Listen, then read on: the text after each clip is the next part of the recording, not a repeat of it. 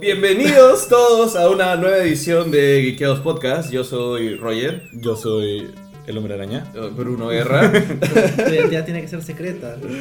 Ay, perdón, perdón, perdón. ¿Estamos? Bueno, yo soy Enrique. Sí, nosotros traemos este podcast un poco tarde porque como todos los años en realidad en diciembre hacemos como que el podcast de lo más geek del año, haciendo un recuento de las cosas más, bueno, más ñoñas que nos... O no necesariamente lo mejor, lo que más nos gustó, pero sí lo más relevante que pasó durante el año, ¿no? Entonces, por una serie de razones, en diciembre no pudimos juntarnos y un poco tarde nos estamos juntando ahora. el país se fue a la... eh, tuvimos que marchar. Porque la marcha lo mismo. no, pero no importa. También hubo como 30 marchas. Sí. Es más, hay una en Long- Longso, güey. Entonces, eh, pero nada, no queríamos dejar de hacer este podcast porque es importante. Es importante hacer justamente el recuento de lo que más, lo que, lo que, lo más relevante del año, ¿no? Entonces, hoy día básicamente queremos conversar, bueno, nosotros tres y con ustedes que están ahorita en vivo, online con nosotros, de qué cosas o qué franquicias, qué películas, qué series, qué cómics, qué videojuegos, qué juegos de mesa, no sé. ¿Cuál fue, digamos, cuáles son los elementos más relevantes importantes que sucedieron durante el 2017? ¿no? Entonces, nada, amigos, algún saludo adicional a lo que me he olvidado decir. Eh, No, no, no, no, no, no, no. Creo que no. Creo que empezamos. Empezamos. Perfecto. Entonces, ¿por qué no empezamos por lo, por lo de pronto... ¿Alfabético? Eh, sí, alfabético, un orden alfabético. Eh, no sé si ustedes que están ahí escuchándonos, sea en la versión podcast o la versión o- online en Facebook, vieron esta película que se llama Your Name. Nosotros- No la confunda con Your Mama. Ni No. con Call Me By Your Name, que es otra película. Es cierto, es otra. Eh, bueno, Your Name, de hecho, la vi en los últimos días del 2017. Cuando Ah, la subieron a Netflix. Cuando estuvieron en Netflix, claro, por- pero se estrenó a- al inicio del 2017, más o menos. Sí. Sí. Y es una película que de pronto llamó la atención porque J.J. Abrams salió a decir, yo voy a hacer la versión live action. O sea, creo que. No, ya estaba llamando la atención desde antes. O Es sea, cierto, sí. Ya había llamado la atención desde, desde bastante antes porque está. O sea, empezó a, a rotar por ahí en, en cines y todo. Y de pronto, como que la gente empezó a decir: Este es el mejor anime de los últimos. Como que. mi- De los últimos años. Sí. Gente que decía que era el- la mejor película de anime de la historia. O sea, en verdad pegó muy bien. ¿no? Sí, o sea, mira, yo la vi así eh, con expectativas altas, porque ya la había visto después de que un montón de gente había hablado del anime. Y realmente me gustó, o sea, para ver algo con grandes expectativas y a que además esas expectativas sean de pronto cubiertas, es bastante raro, ¿no? O sea, somos muy criticones, hemos hablado mucho de eso. Sin spoilerle al público, porque creo que por ahí puede haber bastante gente que no la ha visto. Enrique y yo. Sí. Este, No, ¿Puedes decirnos Sí, de qué, de trata la sinopsis? Sí, sí, claro, mira, o sea, eh, pucha, no quiero spoiler absolutamente nada porque es bastante interesante de disfrutar. Ok. Pero es una historia, digamos, me, eh, puede parecer ciencia ficción, porque hay elementos de ciencia ficción, como, no sé, problemas temporales, pero más bien es como una, una película que contrasta a dos personajes, que es justamente una chica de pueblo japonés con un chico de Tokio, y el concepto principal es que por alguna razón fantástica cambian de cuerpo. Freaky Friday. Freaky Friday. Sí, pero no es que cambien de cuerpo eh, todo el tiempo, sino que se turnan un día sí y un día no, con una serie de reglas. Ah, ya. Entonces, eh, es bastante divertido porque tú puedes decir, esto ya lo he visto antes, ya ha pasado antes, hasta este cuerpo no es mío, con Rob Schneider también se hizo, qué sé yo. Pero la óptica que tienen no es nada gringa, o sea, es bastante interesante cómo esto de acá lo aprovechan para explorar varias, varias, varios contrastes que hay sobre todo en la cultura japonesa. O sea, tú puedes ver realmente sentir que un personaje pertenece a un tipo de comunidad específica en Japón y otro a una ciudad urbana grande en Japón. Y a través de eso suceden varias, varios elementos interesantes, ¿no? O sea, no, no quiero contar nada más. Ese es el concepto de la película. La historia es otra. Entonces pueden disfrutarla si no la han visto. Porque es bastante buena, es bastante paja. Sí, yo también me quedé con ganas de verla el año pasado y ahora que está en Netflix voy a aprovechar. Yo leí un catálogo sobre el- eh, en un catálogo leí sobre la película. Man, ya eso se ve interesante. Y de pronto la veo como que estrenada en todas partes, en el cine, en Netflix, la gente hablando de eso. Y dije, mmm, Realmente sí era Mm. interesante. ok. ya entendí, lo debo ver. No, pero yo tengo una regla para, para cuando, o sea, para ir descubriendo cosas, este, más o menos rápido, es cuando lo escuchas nombrar una vez, te llama o no te llama la atención, si lo escuchas nombrar una vez es como que, ok, es una vez, ¿no? Es una casualidad. Lo escuch- eh, o es simplemente un, un suceso. Lo escuchas dos veces, ya es una casualidad, es una coincidencia. Lo escuchas tres veces, es una tendencia, empieza a hacerle caso porque va a sonar más. Claro. ¿no? Esa es mi, mi regla do- de oro, más o menos. Entonces, your name, your name, your name. Ya está. Véanlo. Sí. Este. Al siguiente. Sí. Sí. Sí. Tenemos, ¿Alguien está comentando algo? No. Sí, es una imagen. ¿Qué, es? ¿Qué, qué imagen es? Ah, David Hasselhoff. Eh, David Hasselhoff. Bueno. Ok, seguimos. ¿Cuál Bueno. era el siguiente- la siguiente categoría? Ah, bueno, si seguimos por, con el orden de alfabético, sería cómics, ¿cierto? No, Mm, sí. eh, Alfabético. Hablemos de cómics. Hablemos de cómics. O hablemos de juegos de mesa. Sí, Sí, sí, juegos sí. de mesa porque creo que no ¿Qué? vamos a hablar mucho de eso tampoco, pero... calentando así a la gente. Bueno, eh, juegos de mesa en realidad yo solamente quería mencionar eh, que este año yo descubrí Mansion of Madness, que es un Y en juego... consecuencia todos también lo hemos descubierto. Gracias Roger por invitarnos a jugar. A mí nunca me has invitado a jugar. Sí, te invité a jugar, nunca, has venido. Nu- Nunca me has invitado a jugar, solo quiero decir eso. Sí, cada, cada- cuando hemos podido, tú has dicho, juguemos mejor esto. Y yo, ah, bueno. Porque dices también como- eran chéveres. Pero porque dices como que a las once y media de la noche de un domingo Vamos a jugar vamos jugar juego de Mansion of cuatro Madness, horas. vamos- Claro, y es como que, ah, bravazo, o sea, soy el único que tiene que levantarse temprano el lunes.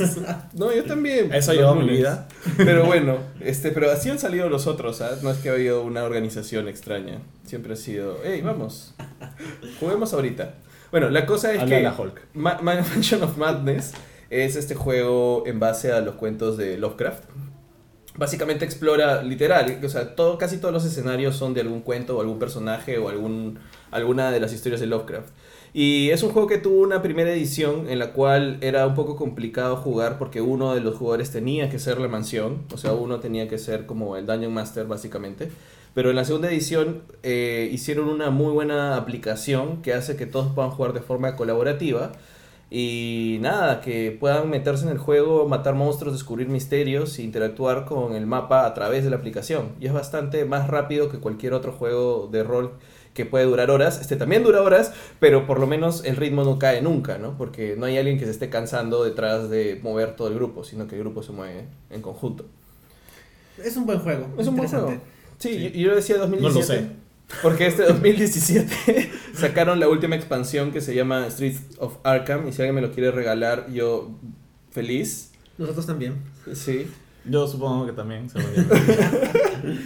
En verdad, pero creo que sobre todo entre el 2016 y el 2017 ha habido una subida muy, muy interesante en, eh, o sea, no en la producción de juegos de mesa, porque se están produciendo ya de forma masiva con juegos bastante interesantes desde hace unos 5 años, pero... eh, estos- Guerra del Pacífico ya tiene zombies. Sí, sí. sí. Sí, tiene expansión de zombies. Pero esos últimos dos años, sobre todo dos o tres años, se ha disparado, o al menos acá en Perú, esos últimos dos años de verdad se ha disparado la cantidad de, o sea, de juegos de mesa que se están jugando este, no convencionales. Y, y ya no solo en, o sea, en grupos así de fans, sino como que de forma comercial. O sea, la gente Claro, ya está o sea, com- comprándose Catán. Ya no todo es uno Sí. y monopolio. Es verdad. ¿no? Sí, así que si ya sabes, si no quieres jugar Monopolio con tu familia, Sí, o sea, creo que si tenías Clue, era como que, uy, ya raro, ¿qué juego Qué raro tienes? extraño, Claro. Tienes que apuntar. Oye, la otra jugué Club otra vez en Navidad. Ya. Y ese que me divertí bastante. Clue es chévere, yo Sí, tengo Clue es- también. Es, bravazo. Sí, es como buen de. juego. Sí. Es pero- un buen juego y es- el concepto es muy simple y por lo tanto es muy chévere. Sí, O sea, pero la otra jugué un, un club que a la vuelta del tablero normal tiene un tablero de playa. Ah, Asesinatos en la playa. En la casa de playa. ah, qué Ah, paja. sí, es como por, eh, porque Asia, ¿no? Sí. bueno, Pero, bueno, pero tienes razón. Yo creo que en parte ha sido porque creo que también las, las mismas tiendas de, de juegos de mesa han crecido. Hay más ahora. Y ellos mismos están incentivando mucho las comunidades de jugadores, ¿no? Entonces Sí, dan es espacio verdad, para sí. que la gente Hay cafés. juegue. Si quieren que lancemos su marca, No sabía. no sé. No vamos a mencionar qué tiendas, pero, Pero- ustedes saben quiénes son y Sí, los podemos sí. recomendar. Y nosotros vamos y nos ven comprando en sus tiendas. De hecho, cha- un- un- hay un miembro dedicado, vamos a, a hacerle, creo que sí podemos hacerle su mención a Chacho. Lo hemos- Sí. Siempre lo fastidiamos con X-Wing, así que Sí, creo pero que que es- podemos- está en cuarto, que quedó en cuarto puesto. en un torneo reciente, sí. Sí, un Sí. torneo reciente. Felicitaciones, Chacho. Si alguien de ustedes quiere desafiar a Chacho, mándenos un mensaje a, a Ikeados. Y lo mandamos como nuestro representante. Y les mandamos la dirección de Chacho. Pueden ir a buscarlo en la puerta de su jato. Claro. Bueno, creo que eso es todo por juegos de mesa. Ah, bueno, valdría la pena mencionar de que Fantasy Flight está alejando, está también entrando al, al mercado digital y está sacando sus juegos, pero en versión digital. Es verdad. Que en cierto modo facilita un poco las cosas porque los hace un poquito más baratos. Yo creo, yo quiero que los juegos de Fantasy Flight que no tienen aplicación tengan aplicación. Bueno, es como lo que te decía la otra vez. es- En Steam están empezando a sacar juegos de mesa. O sea, en Steam hay un simulador de juegos de mesa. Claro, Tabletop Simulator. Simulator. Sí. Ajá. sí. Este, y pueden comprar los juegos de mesa para esa, para esa aplicación de Steam. Entonces, o sea, te venden, cuando te lo bajas, te venden el paquete básico como Monopolio. Es como, ah, ya, ok, bravo, juega Monopolio con tu familia. Eh, Pero, por ejemplo, estaba viendo y un DLC es Zombicide. Entonces puedes bajarte Zombicide y jugarlo con tus amigos. ¿Sabes cuándo va a ser? costar un tercio de lo Mega, que te cuesta. claro, ¿sabes cuándo va a ser claro. mega bravazo eso? Cuando tengas, por ejemplo, e- ese proyecto que había, no me acuerdo exactamente cómo era, pero de tablero eh, digital. O sea, imagínate, estiras tu tablero Ah, en la ya, mesa, estiras tu tablero en la mesa, te compras el DLC de Zombicide y automáticamente todo el tablero se vuelve de Zombicide. Y Claro. es, es una pantalla en realidad, pero resistente para poner ahí. Ahora, hacemos en eso. También parte del encanto de todo esto es como que las figuritas y todo. Claro, pero usas tus miniaturas ahí, o sea, al final Ah, de cuentas. O sea, O usas. sea, mezclar un tablero así enorme con las figuras de O sea, Disney Infinity. Tú que, tú Ah, que viste, claro, claro, más o menos sí, porque por ejemplo Mansion of Madness tiene su tablero ahí y tiene su tablero acá. Imagínate que solo fuera un tablero y más bien interactúas Tú con sabes que la otra pensaba, pensaba bastante en eso, pero estaba pensando la flexibilidad de un Dungeon Master o eh, est- o por ejemplo, O sea, la, la inteligencia artificial Black Mirror de juegos de mesa. Capítulo de juegos de mesa para Black Mirror. no, pero la, la- la flexibilidad de, o sea, humana, eh, la interpretación humana, es como, o sea, los juegos de mesa, una vez creo que dije que es paja jugar contigo, juegos de mesa, porque como tú eres abogado, o sea, cuando realmente ya no sabemos qué hacer con las reglas, Me invento. Me No, interpreto. o sea, tú las, interpretas, tú las interpretas según cómo están redactadas y todo eso. Pero eso me parece paja porque, o sea, cuando estás jugando juegos de mesa, de alguna forma hay este elemento de, de interpretar, de decir, mira, este escenario no está contemplado, ¿qué hacemos? Y es como Claro. que creo que esa es parte del, juego, eh, del encanto de juegos de mesa. Y si No todo para digital. todos, pero cuando es todo digital es como que... Claro, no, por eso, esto es. no todo debe ser digital. Yo pienso, No. o sea, creo que ya se vuelve videojuego y, y Claro. ya, ya no es, ya pierdes el encanto del juego de Claro, mesa. el videojuego es maldito, pero es para Por eso, cosa. creo Es que, eh, creo que por eso las aplicaciones, por lo menos dentro de las aplicaciones que yo he jugado de juegos de mesa, que son solo he jugado dos, la XCOM y la de Mansion of Madness, me gusta más la de Mansion of Madness porque no se con tu interacción como jugador, sino que más bien te va haciendo acelerar el juego, solucionándote justamente preguntas que no deberías estar viendo en las reglas. Ah, Esto pasa, tú qué haces, y te da toda la libertad para que hagas lo que quieras y puedes no hacerle caso a la aplicación, pero le pones next para que te siga trayendo cosas. Y creo que por ahí va la creo que por ahí va el camino para las nuevas los nuevos juegos que están tratando de hacer aplicaciones. Y no estaría de mal, yo sigo pensando que si puedes interactuar con tu tablero, o sea, le haces Ah, no, eso sería bravazo. clic así y se aplasta. O sea, sería bravazo. Sería que- que- mira, imagínate eso. Tienes tu, tu, tu tablet. O sea, el DM tiene su tablet y él va como que cambiando el tablero, modificándolo. Sin que se Y no puedes no puedes pasar por esa puerta, jaja, y la paras, Claro. ¿no? Y de la nada se genera un monstruo eh, Sí. por haberte metido a la puerta. A lo Yu-Gi-Oh! Sale. Claro, Sí, o, o- ajedrez de Star Wars, del halcón milenario. Claro. También. O sea, tengo una pregunta. ¿Han jugaba eso? Creo que la nave era de Lando, así que fácil era de Lando. y- ¿Pero ¿Lando jugaba eso? Lando podría jugar eso si fuera por apuestas, ¿ah? O Sí, sea, sí, fácil. Yo veo a Chewie jugando eso. Chuy jugaba eso. Sí, es verdad. Sí.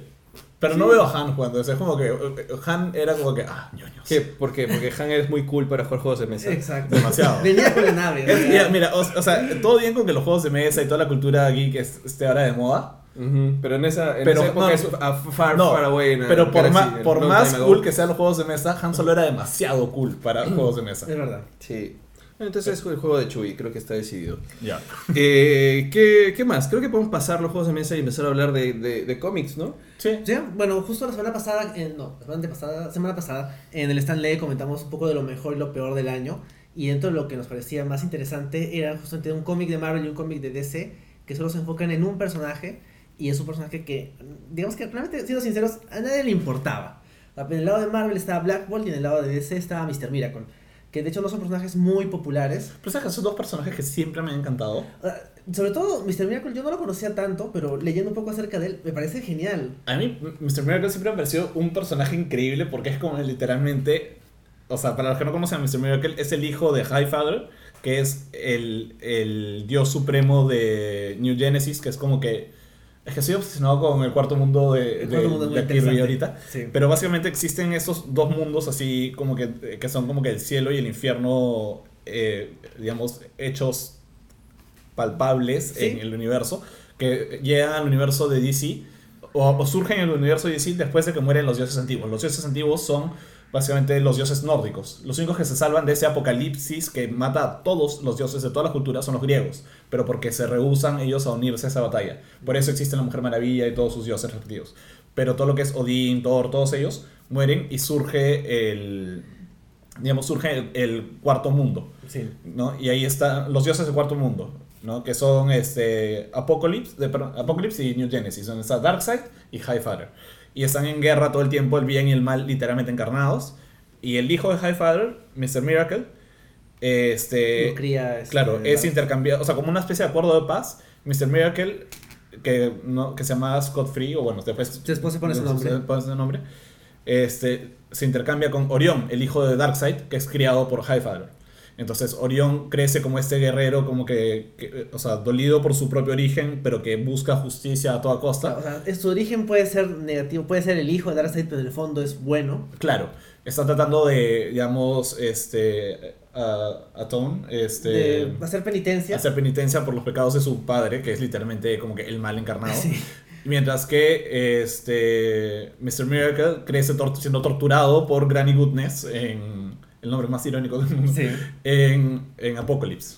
Y a pesar de eso, no se rompe y es un héroe, es un personaje Claro. bueno. Y tiene esta relación con Big Barda, que es su. su Era una de las esposa, furias. Y que era una de las furias de las guerreras de Darkseid. Y es, o sea, es una relación genial. O sea, de las parejas de cómics, todos conocemos a Lois, este, Clark, a Peter y Mary Jane, pero uh, Mr. Miracle y Big Barda también debería estar ahí entre las mejores. No, y una cosa que es genial es que son absolutamente incor- incorrompibles. Sí. O sea, han pasado, o sea, literalmente fueron criados en el infierno, salieron del infierno y no hay nada que, que les hayan hecho cuando los han torturado uno por uno, los dos juntos, en universos, historias paralelas donde matan a uno o matan al otro, o sea, lo que sea, nunca han roto la voluntad de uno de los dos. Sí, O sea, son realmente emblemáticos. es O verdad. sea, le ganaron a Peter y Mary Jane, no tuvieron su Mephisto. Olvídate, no, nada, ellos nunca harían eso. Es ellos verdad. nunca harían eso. Dale, Sí. no, este, no es Dan Slott, es este, se me fue el nombre. Este, Straczynski y Quesada. ¡Quesada! ¡Quesadilla! Ya, pero al final hablemos de eso. Vamos lo a que puede a- a venir, lo que Marvel, puede sí. venir. Eh, Eh, y y el, el cómic es, es muy bueno y es súper raro. Y sobre todo te, no sé, te mete bastante en la cabeza de Mr. Miracle. Y por otro lado el cómic de Black Bolt, que es una historia básicamente de escapar de prisión. Black Bolt tampoco es que des mucho por él porque los- lo conoces, pero nunca ha sido muy interesante, sobre todo porque no habla. Pero el cómic te hace que te mete en su, en, su cabeza y te hace sentir ese rol de rey que está como que con- en conflicto de voy a salvar mi reino o ayudo a los que me han ayudado a escapar.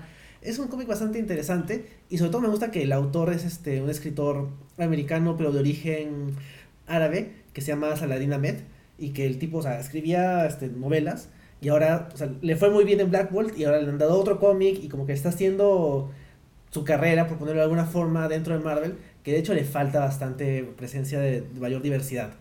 Entonces, le- le- necesita este tipo de, autores. Black Bolt, o sea, no sé ustedes, pero a mí siempre me ha parecido un personaje interesante. Quizá con un potencial desperdiciado, Sí. pero es un personaje con harto potencial. O sea, sí, Sí. no sé. Sí, y creo que ahora lo están aprovechando. Ah, qué bueno. Sí. Una pequeña pausa, paréntesis. Andrés Rojas nos dice: Hola, geekeados, saludos y feliz 2018, que sean miles de cosas geek.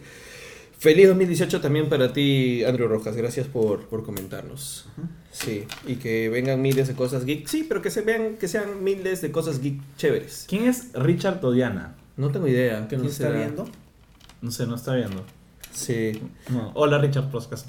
Sí. Bueno, y tal vez ah, eso que mencionabas de cosas no tan chéveres, sí el punto bajo del año, al menos en cuanto a temática de los cómics, no al tema de la industria en general, porque ahí también había otros, otros problemas, ha sido Secret Empire, que era una historia que todo el mundo decía, no lo hagan, no hagan esto, no hagan esto, Mm. y lo hicieron, duraba 11 números, y, Y era uno, no- uno mensual, creo, ¿no? Sí, o sea, O sea, fue un año. ha durado todo el año. Fue un año, Y, wow. o sea, más allá del- de, la problemática de hacer al Capitán América nazi, no es un buen cómic.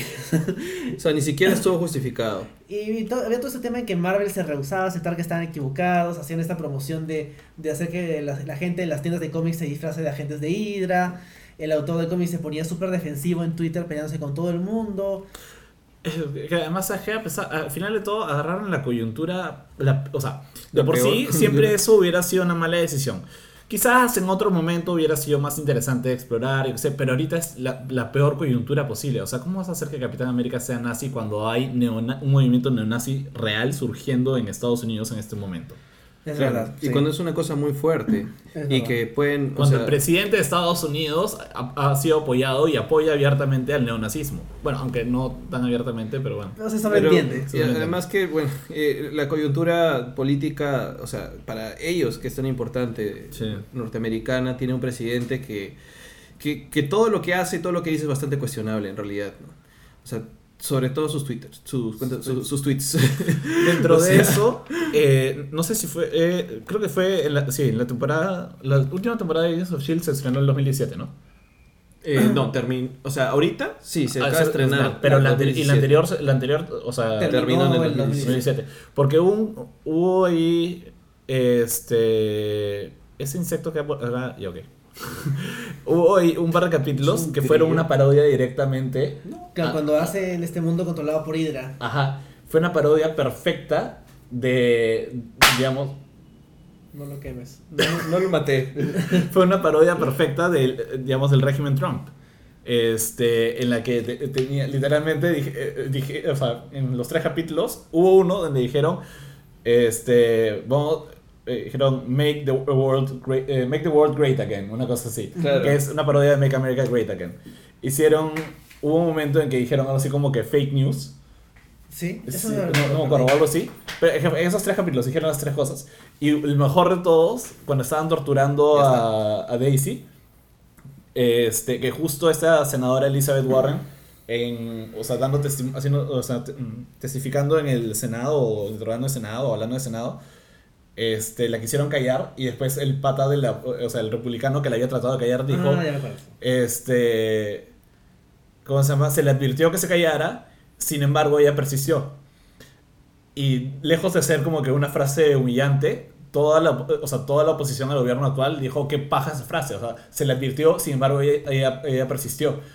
Y luego en la serie, hay este capítulo donde dicen lo mismo sobre Daisy, es como que, este, she was warned, nevertheless she persisted. Y es como que la serie lo hizo tan bien y los cómics lo hicieron tan mal. Claro. Sí. Incluso hay un momento en la serie en que Daisy dice, o sea, todos en Hydra son nazis. O sea, te lo Sí. dicen clarito. Sí. La verdad, ni siquiera es cuestión de, de suponer, ah, tal vez no son. Sutilezas. No, Sí. sí. lo son. Eh, creo que podemos hacer un, un pase entonces así sutil hacia series o hay Sí. algo más que decir de cómics. Bendy se fue de Marvel. Bendy se fue de Marvel. Es verdad. Es cierto. Se Sí. fue. Y, y luego hizo una lista en DC de, de, toda la- de todos los personajes que podrían ganarle a Batman. sí. Entró a DC, ¿no? Ya Sí, está, sí. todavía no le han asignado un, un cómic, así que eso ya será para este año. Pero sí, pues se fue. Y es, es una pérdida notable para Marvel. Pero creo que también está bien, ¿no? O sea, creo que los autores, o sea, los autores, cuando los vemos amarrados a una editorial durante mucho tiempo, eventualmente es como que la editorial empieza a depender mucho de ellos. O sea, el ponte. Eh, bueno, voy a dar como ejemplo a Grant Morrison, pero Grant Morrison, en verdad, no, no le critico nada de lo que hizo en DC. Así que- Sí, es verdad. Pero, pero puede pasar, ¿no? Pero claro, o sea, el tema es que, o sea, hay que pensar que son artistas, ¿no? O sea, obviamente están desarrollándose en un campo o en una empresa y de pronto quieres tener otras vallas, otros retos. O sea, es normal pasarse de un lado a otro. Claro, o o sea, por ejemplo, ¿qué, qué pasa además? O sea, ahí está, para coger lo que decía Grant Morrison. ¿Qué pasa si Grant Morrison, que, te- que es para mí uno de los mejores guionistas de, o, digamos, de los últimos años en, o de las últimas décadas, de pronto en, en un momento hubiera, lo hubieran llevado a Marvel? O sea, creo que esas cosas que él hacía así pajas en DC, hubiera sido paja ver ¿y qué podría hacer él con Marvel. ¿No? O sea, esa exclusividad de amarrarlos a veces mucho a una editorial, Ujú. no sé, es un poquito jodida. Sí, Entonces, es verdad. y Bendis creo que puede ayudar a, Marvel, a DC en algo que DC necesita hace tiempo. Aterrizar a historias más humanas. La, la Este- verdad es que con todo lo que les puede, se le puede criticar a Bendis, o sea, él hizo, o sea, revitalizó a Daredevil, creó Ultimate Spider-Man, revitalizó, bueno, creó a Jessica Jones, revitalizó a Luke Cage, creó a Miles Morales, y lo último que hizo que fue crear este a Riri Williams. Ha hecho Claro. un montón de cosas. Historias un montón. que sin, sin dejar de lado superpoderes, lo que era son humanas. Sí. Sí. Ahora, eh, y DC es muy cósmico todo no sé si leyeron Jessica Jones, o sea, ¿El me último? refiero a la continuación de Alias. No. Eh, no lo terminé de leer, me acabo de acordar que lo he dejado a dos números de acabarlo, pero me gustó. O sea, y justamente es una historia muy, muy grounded, o sea, de, de personaje, después de una cosa súper loca como fue Secret Wars. O sea, lleva, eh, justamente, coge a Jessica después de ese macroevento y cuenta una historia muy personal. Y es como que, man, ya sí, sí me estaba gustando bastante. Felizmente, o sea, lo encontré, lo empecé a ver, pero no lo he terminado de leer, tengo que leerlo. Tengo que ¿Cuál fue el último cómic que leíste este año? El 2017. Eh, este año probablemente ese, porque esto lo estaba leyendo mes a mes mientras salía. Enrique. Bueno, yo leí Jessica Jones. este año, no, el año pasado, este, el más reciente número de este Black Bolt. No, No, no, no, pero no digo, no, no digo el número, o sea, digo Sí. la última historia así más o menos larga. Ya, me- me- Completa. Sí. Me- mentira, no fue esa. O sea, sí lo está leyendo mes a mes, pero me, me puse a, a actualizarme con Spider-Man que está un poco atrasado y agarré Renew Your Bows y ya leí Renew Your Bows. El, Ese fue lo último. ¿El de Secret Wars o el Comic Ongoing? No, el de Circuit Wars y ya comencé la- en Langoin. Sí, tienes que, tienes que leer Sí, ese. ya lo comencé, ya leí el primero del que sigue. Que yo estoy lejos. Sí. Yo el último que leí fue Unjustice. Y me, estuve obsesionado con todos los cinco años. Y ahora estoy leyendo eh, Ground Zero, que es desde la todo Unjustice desde la- el juego desde la perspectiva de Harley Quinn. Ah, man, ya. Sí. ¿Has jugado Injustice 2? No, pero quiero leer el segundo cómic también. Este. Claro.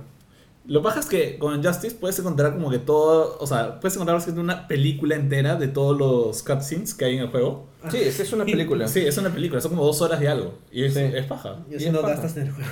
Sí, ahora es, este, chévere, ¿no? Sí. el, el juego está como uno de los mejores del 2017 igual. ¿ah? El Es un 2, juego de sí. Sí, Justice 2. Eh, Y va- van a aparecer Hellboy.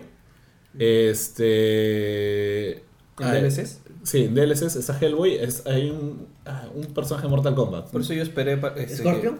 No, eh, tiene sombrerito de paja. Ah, ya, ese, no me acuerdo su Raiden. nombre. Raiden, él. Sí. Por eso yo esperé comprarme Injustice 1 cuando ya salieron todos los personajes y ya salió el paquete Ultimate donde Sí, venían yo voy a todos. hacer eso también. Porque si es la, la, la vida Así comprarse uno por uno. Y- Sí. Ay, ¿cómo se llama este personaje? La- ah, las tortugas ninja iban a Sí, salir. las Ah, tortugas sí, ninja. cierto, Las tortugas sí, ninja. Sí. Qué paja eso. Eh, o sea, las tortugas ninja tienen más afinidad con Marvel, digamos, por su origen. Pero. Sí, pero No importa, DC, o sea, la-. DC las, las... Batman y las tortugas ninja también fue un cómic Ese que crossover salió. dicen que fue muy bueno. Ajá, sí. Sí, también hubo un, un crossover de Batman y los Power Rangers, pero lo cortaron. Nunca lo... O sea, Oh, nunca lo terminaron. No. Pero creo que este- el año pasado salió uno de la Liga de la Justicia con los. Ese, perdón, sí. Ah. La Liga de la Justicia con los Power Rangers. Solo recuerdo una imagen de Batman y, y el Power Ranger azul, o sea, pero Billy. Ajá. Y es como que es mi infancia hecha de realidad. es como que como si me hubieran tomado una foto jugando con muñequitos. Es como que... Y lo hubieran dibujado cómic. Claro. Entonces, este. Bueno, creo que podemos hacer así la, la movida a series, como Ya. porque ya comentamos un poco de Agents of Shield. Sí, que de hecho fue una buena temporada. Sí. En verdad, Agents O sea- of Shield da mucha pena que no le hayan dado, la- o sea, que la gente la haya abandonado rápido después de la primera, durante la primera temporada. Pero si es que, este, a un momento, si es que la siguieron viendo o se, o se animaron a seguir viendo, a retomarla en un momento, vale la pena. Es una muy buena serie. Hasta la temporada del año pasado. ¿Esto no te está gustando? O sea, vi los dos primeros capítulos. ¿Cuál? ¿La, Y- la más nueva? Sí. Ah, yo no la he visto todavía. Este, estoy esperando que salgan más capítulos para verla más o menos. de yo también estoy haciendo eso. Voy a verla de corrido en Netflix fácil. Es una serie en la que Pero tienes que verla para el podcast. Ah, es verdad. ¿no? Es una serie en la que yo le tengo fe porque, o sea, empezó y le aguanté como 20 capítulos. casi 20 capítulos en que decía, ok, esto... Va, va en la quinta temporada, ¿no? Sí. Y a la cuarta me gustó mucho. ¿ah? La, O pri- sea, a ver, la primera fue... Empezó mal, pero terminó muy bien. Sí. Sí, la segunda, la Segunda. tercera y la cuarta se han mantenido bien. Sí. Entonces yo creo que la quinta merece la oportunidad. Sé, sé que la quinta han tenido una baja de presupuesto y casi los cancelan antes. Se nota la baja de presupuesto por todas partes. Es han puesto viernes en la noche. Por todas partes. No por nada ya, pero sí, Doctor Who pudo con esos primeros capítulos de, de su revival. Eh, Fue en el 2005 y, y no sé, bueno. La inflación. Además que. Pero ¿cuándo la sostiene- viste? Ya sé, pero se sostiene en Eccleston. Eccleston es increíble. Ya, pues no sé, Phil Colson. Clark que- Gregg, Ming-Na Wen. Mm, mm. O sea, Eccleston también es parte del, mar- del universo Marvel. Sí.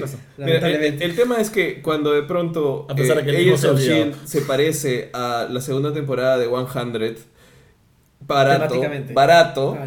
No, Y- no, no he visto 100. y, y no, y, decir, y compararlo con 100, a pesar que No me, a ver me 100, gusta, Me quedé en The 99. pero The 100 me gusta por, porque es todo telenovela americana, pero no es un halago para Agents of S.H.I.E.L.D. Pero no sé, voy a darle una oportunidad igual, Mm. que pase un poco más de capítulos y ya veré juntos. Pero nada, este, más bien Otras series. quería, o sea, recuerdo el podcast de Legión que fue con Giovanni. Cierto, tú ¿Qué? no la habías visto. Yo Pero no la vi. sí lo comentamos con Giovanni y nos gustó mucho a ambos. O sea, la serie no es súper, no ha generado tanto ruido como por ejemplo las series de CW o las series de Netflix. Pero creo que de los productos de tele sobre superhéroes es el más diferente. Y en cierto modo es el que se atreve a hacer cosas más raras. Sin necesariamente dejar de ser un... Bueno, de hecho se aleja bastante de ser un cómic de una, una serie de superhéroes para hacer otra cosa pero es súper raro, es súper interesante. A- a- o sea, le saca todo el provecho posible a Aubrey Plaza, que tiene como que el mejor papel de su carrera. Ah, es, qué bien por Aubrey Plaza. Sea, es, genial, en todos los episodios los que sale, lo hace muy bien. Y es, y coge cositas así chiquitas del, de los cómics, que es como que un pequeño guiño para los fans, pero lo utiliza muy bien. O hay una parte que como que no te quieren decir que el papá de, de- de- del protagonista es este profesor X, que lo es en los cómics, pero te lo dibujan en una pizarra y te dibujan un tipo pelado, que después está en una silla de ruedas, es como que, mm, ¿quién será? ¿Quién podría ser? Entonces me, me- me gustó bastante. Y de hecho una de las cosas que me preocupa del tema Disney Fox es que le va a pasar básicamente a Legion y también en segundo lugar a The Gifted, que también es una serie bastante decente. Eso iba a preguntar, de este también fue 2017, ¿no? Sí, todavía Sí. no acaba la temporada. Y Runaways también empezó. Sí. Sí. No la he visto todavía. Yo he visto un par de capítulos. son muchas series. Sí, es que es demasiado. The Gifted tiene sus cosas interesantes, sobre todo en el aspecto, o sea, el piloto y los primeros episodios se siente como el piloto de la serie animada de los X-Men en que era la noche de los sentinelas y están ahí. ¡Ah! O se siente un poquito, porque de hecho no hay sentinelas. La- las- el, la- el programa del gobierno que los persigue se llama Sentinelas. Vaya. Yo no sé eso. Pero no hay sentinelas. No no hay no robots Ah. gigantes. No hay robots gigantes, pero. Ya, no. Pero la idea esta de que es un grupito chiquito que básicamente están huyendo de un sistema que los quiere capturar funciona muy bien en, en The Gifted. Y como funciona pésimo en Fear the Walking Dead. Es el otro, es el otro extremo. No he visto, no sé, no, No, yo tampoco. no sabía que en Fear the Walking Dead los estaba persiguiendo. Los zombies, los zombies. Ah. los zombies. Ah. Pero tampoco es que Gifted sea la A serie, pero por lo menos lo hace de manera interesante. Bueno, yo vi hace poco, me di el trabajo de, de ponerme el día con todo lo de la CW, que es como que esa serie que, esas series que van a seguir, o sea, están y van a seguir, no va a, acabar, o sea, O sea, su, su universo cohesionado y compartido funciona, pues, ¿no? O sea, todas Sí. las series se ayudan entre sí. Lo que pasa es que dije, voy a, ¿sabes qué? Voy a ponerme el día porque vi que había este nuevo crossover que era Crisis on Earth X, Sí. ¿no? Dije que en la que había nazis. Claro, la tierra controlada por los nazis. Claro, dije, ya, bueno, o sea, chévere, voy a ver todo lo demás para llegar a eso. Y empecé a ver, pero dije, ah, maña, me había quedado atrás en Arrow, me había quedado atrás en Flash, me había quedado, atrás en Supergirl, me había quedado atrás en Legends of Tienes que Tomorrow. ponerte al día en cuatro. sí. Y vi las cuatro, o sea, me puse el día en las cuatro. Yo no pude. Sí, si, hubiese- si hubiera estado estudiando, hubiera dejado de hacer tareas.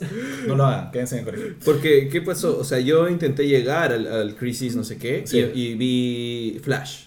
Y llegué Flash a su capítulo en eso y vi que el que seguía era Arrow. Ya. Y dije, ya no voy a llegar. Pero- ah, pero ok, a, a- a este nuevo, porque hay dos crossovers de las cuatro series. El Sí, primero, claro, el es- primero sí vi todo. aliens. que- que claro, que es Invasión, Sí. que es como de, o sea, dos capítulos son pajas, un capítulo es como de cualquier cosa.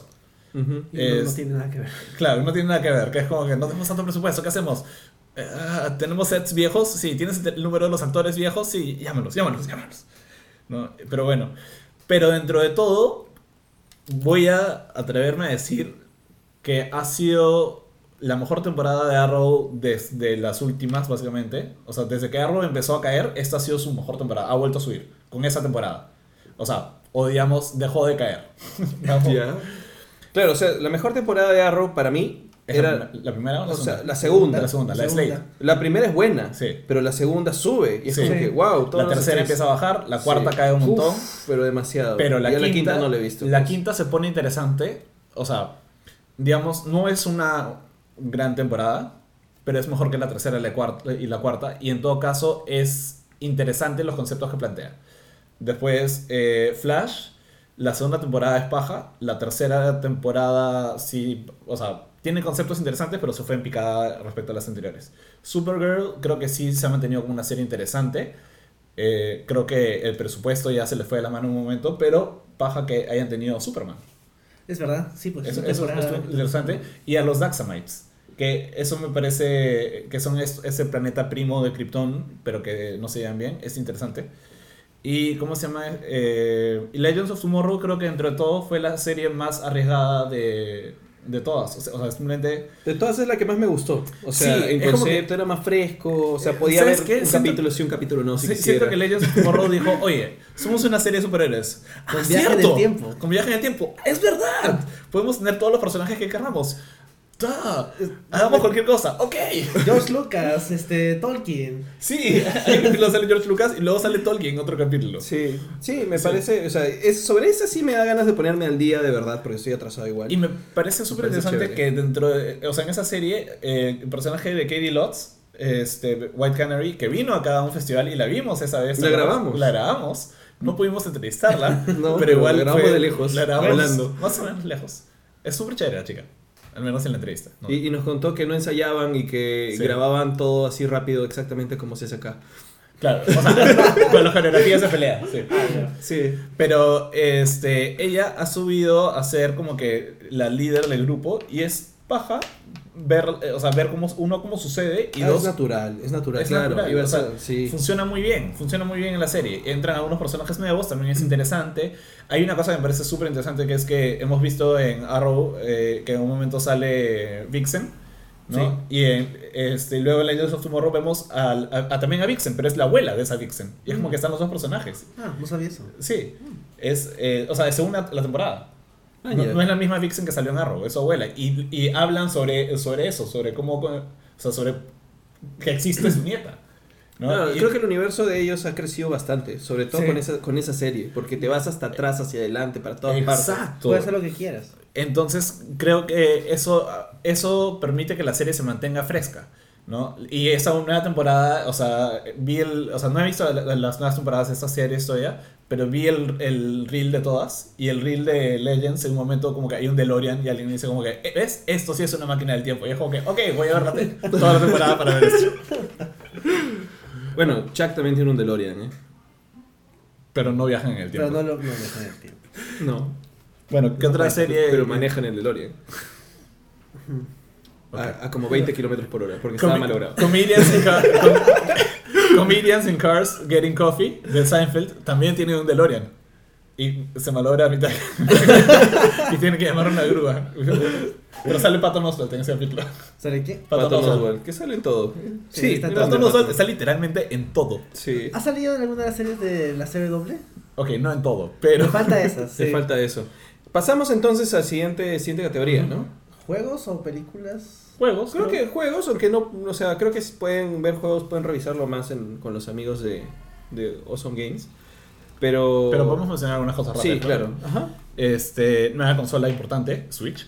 Sí, sí. Sí, gran nos ha gustado gran mucho consola. el Switch. porque seguro todos nosotros tenemos. Switch. Sí. Sí. Yo lo jugué una vez en un taxi. Yo nunca. Sí, estaba ahí. Podemos poner un banner abajo que diga como que si quieres mandarnos un Switch para que lo comentemos con mayor precis- precisión, por favor envíalo a esta dirección. sí, por favor, mándenos un Switch. Ya, si, si alguien nos quiere regalar un Switch, puede salir invitado en el podcast Ikeados. Sí, mira, acá Alexandra Vegana dice, mucha gente le tira mucha tierra a DC Legends of Tomorrow, qué bueno que ustedes no, a mí me parece muy chévere y con gran potencia para más personajes y más historias. ¡Ey, qué bueno, Alexandra Vegana! Sí, es que de hecho me parece la serie más paja de todas las que están ahorita dándose ahí, sobre todo por esa libertad que tiene. Es que creo Sí, que la serie en un momento realmente dijo, ok, no, o sea, no podemos tratar de ponernos, no podemos ser muy densos, no podemos ponernos densos como Flash, con su Flash emo. Es que ese es el problema, no se ponen man todos pain Man pain, sufro. O sea, por ejemplo, hay un personaje que a mí me encanta, o sea, que no me es, creo que era el que menos me gustaba, Rory, Mick Rory, este, Heatwave. Ah, ya. Ya. Extrañé a Captain Cold porque es uno de mis villanos favoritos de DC. Pero Heatwave es ese personaje que es como que bajo cualquier, digamos, es, o sea, es ese personaje que es un bruto. Es, Es, más cliché, digamos. es, por claro, es el ladrón cliché. Y a pesar de que lo volvieron un, un, un, un cazarrecompensas temporal, sí. Cronos, Sí. es, Eso fue bien raro, pero, pero bueno. Pero al fue, final de fue un giro temporada. divertido, ¿no? Sí. Pero dentro de todo siguió siendo el mismo, o sea, regresó a ser el mismo. Y cuando siendo el mismo, es el personaje que más crece a lo largo de la temporada. Y su crecimiento es vital para todo el Claro, para el de la y, y generan una relación de él con los otros personajes. O sea, eso es chévere. Creo que, Empiezan a crecer además creo que los demás personajes se miden en función a él. Todos son buenos. Él es malo. Ajá. Él no lo niega. Entonces como que todos son muy buenos y él los está cuestionando como que realmente eres bueno. Tú también eres, eres egoísta. Tú tampoco eres tan santurrón. Este, oye, desahuévate un poco. O sea, literalmente cuando el traje del átomo deja funcionar, Ay, Mick, átomo. Mick le da eh, el arma de Captain Cold a, a- a Rey. Y le dice, mira, para que seas como que... O sea, para que seas Útil. otra vez. y, y gracias a eso, Rey se da cuenta que no es tener un arma o no lo que lo hace útil, sino es atreverse, es, eh, o sea, ser el mismo, finalmente. A mí siempre me parece inútil Rey, ¿eh? O sea, Homecoming. de no, hecho, en la segunda temporada... Lo que le dice eh, Tony a Peter. Ah, sí. eh, no, if you don't, if, if the suit, no sé qué cosa, no mereces el. Ya. no, pero la segunda temporada de Legends, Rey es... Es peor, lo odio. Sí. No lo aguanto. Él es el manpain de esa serie. Es como que, ay, sufro, ay, eh, me estoy enamorado, ay. Yo no aguanto a Rey, pero felizmente hay un montón de personajes chéveres. O sea, Sí. Yo, ¿Sabes qué? Me decepcionó un poquito, sí, Víctor Garber, este, Martin, el profesor Stein. ¿Te decepcionó el personaje o la actuación? No, el, personaje, el personaje. Mm. Es un poquito, él también me trajo un poco de man pain y era como que ya, ya, ya, bájalo un poquito, bájalo un poquito. ¿no? En cambio los demás personajes, o sea, tipo eh, Jax, me pareció bravazo como persona. O sea, al principio él no me cuadraba como personaje, sentía que se entonaba un poco y fue creciendo a ser un gran personaje. Sí, mira, mira, le hemos Sí. dedicado más tiempo a Legends of Tomorrow del que pensamos que íbamos a decir, pero creo que vale la pena rescatarlo dentro de... De verdad, había muchas series malas. O Sí. sea, vi el primer capítulo de Inhumans, Ah, Inhumans. Oh, casi Dios. vomito Ah, la tan mala es. por los ojos. Mira, mira el opening. Si quieres, Sí. mira el opening. El opening nomás es para Ya, vomitar. voy, voy a ponerlo acá sin, sin sonido. Voy a, voy a verlo mientras que hablamos de todo. ¿ya? Ya, Sí. opening Inhumans. O sea, en general, el punto bajo de la TV este, geek este año es Ah. Inhumans. O sea, la serie no está bien hecha. ¿Qué? O sea, Marvel este año en televisión ha tenido dos grandes fracasos. El más grande es Inhumans de todas formas. Y Defenders no, no pagó todo lo que habían construido, ¿no? O Oye, sea, sí, ¿qué onda? claro. Le hemos dedicado cuántas horas a Defenders. Sí. Sí, o sea, es lo más triste ¿Es porque este? estábamos. No, opening, el O opening. sea, dura segundos. Simplemente los. Ah, es uno de 9 segundos. Sí. ¿Este acá? Sí. Ese debe ser, sí. Ese es. Mi- Mira, mira toda la plata que le pusieron al opening. Es, es, un, es un gran opening. Es el opening. Mira ese perro, mira ese perro. ya, ese es el opening. Escucha, Ya. siento que podrían haber hecho esto en After o para una serie. ¿Qué? ¿Qué en After? En, en Paint, no sé. El perro es dibujado en Paint, animado en After. Se, Ya. me parece hecho con clip art. Sí, es- Ya, bueno. salió como, el clip- como que, hola, parece que quieres hacer el opening de una serie. Sí. Mm. Es como Sí. cuando alguien no hizo la tarea y la quiere entregar, eh, la quiere hacer como que su tesis el día anterior. Como, fuck, me olvidé el opening de mi serie. Y mañana estrenamos. ¡Ah! Exacto, parece que se olvidaron de hacer el opening. Sí, pero, pero bueno, eh, es, es muy triste, es muy triste. No vean, no vean Humans, no se, no se castiguen así. Sí. Es Sí, demasiado o sea, vean mala. alguna serie como las, o sea, vean mejor Legends of Tomorrow. Si quieren ver algo de Marvel, vean Legends of Shield. Sí. Claro. O vean Runaways. Runaways, no sé, ¿está paja? A mí me gustó los dos capítulos que vi. Todavía, todavía estoy viendo. Bueno, después Mm. está Defenders, eh, decíamos que fue una decepción. Sí. Eh, o sea, es, es, O sea, mejor, es mejor que Iron Fist. Es como una temporada de Arrow.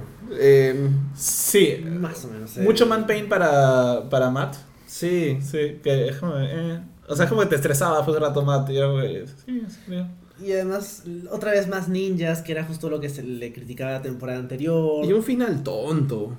Sí. Un final de O sea, desperdiciado. Ahora, tuvo sus momentos interesantes y divertidos. Claro, el Fue- primer capítulo me gustó. A mí me gustó el capítulo. ¿Ese es cuando eh, se pelean en el edificio? No, ese es el tercero, creo. Sí, o sea, creo Sí. que me gusta hasta el tercero. Creo que, que, ese se es el problema. juntan. Se demora mucho en juntarlos. Sí, pero, pero aún separados hubieron cosas interesantes. El problema es que, bueno, hemos hablado unas dos horas creo de, de Humans. Pero... De Defenders. Ah, perdón, de Defenders. Creo que, creo que perdieron el norte en algún punto o de pronto sí Iron Fist le hizo mucho daño. Mucho, mucho daño a la, a la franquicia en general. Entonces ese daño ya fue de alguna forma irreparable, ¿no? Sí. Vamos a ver qué tal les va este año. Sí. Si es que logran hacer.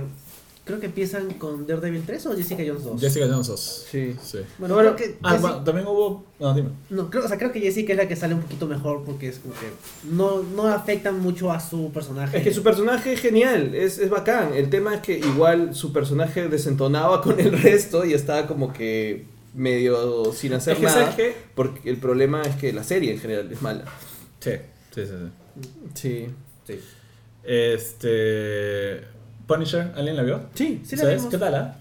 Ah, yo, yo vi un podcast de eso, me acuerdo. Ah, cierto. Llegué, llegué y estaba con mis oídos así.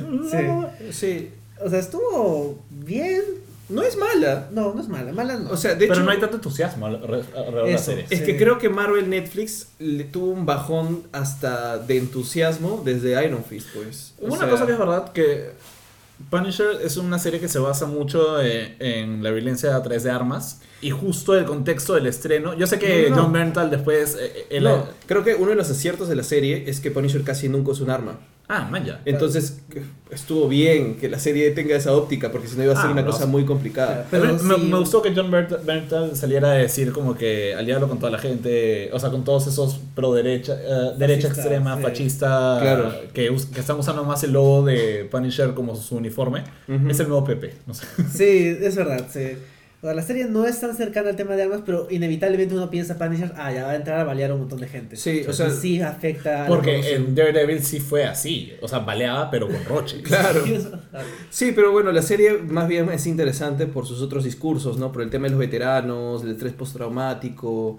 Y hacia el final se vuelve igual un enfrentamiento entre dos malos y ya está, ¿no? Pero Arrow tiene un capítulo dedicado al control de armas. sí, sí me contaste, ¿verdad? Sí. Fue, Sí. fue interesante. No fue un gran capítulo, pero fue como que fue un esfuerzo interesante. Y, y paja.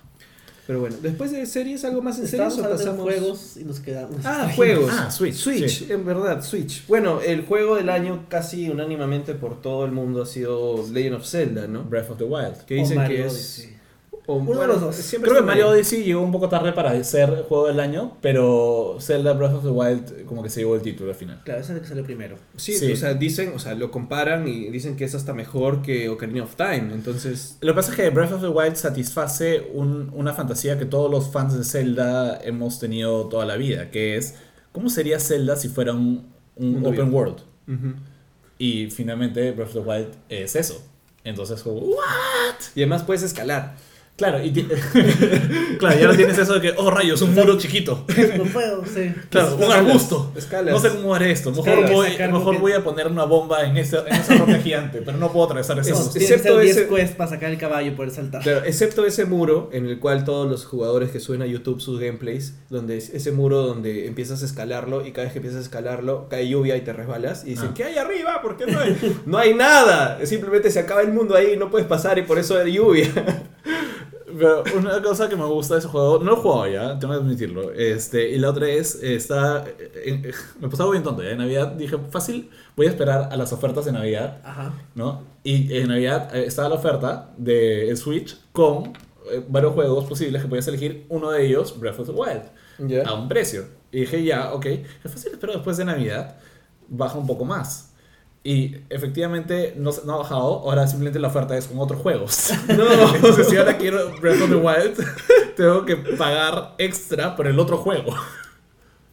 Pero bueno, Ay, Zelda. Bueno, sí. sí.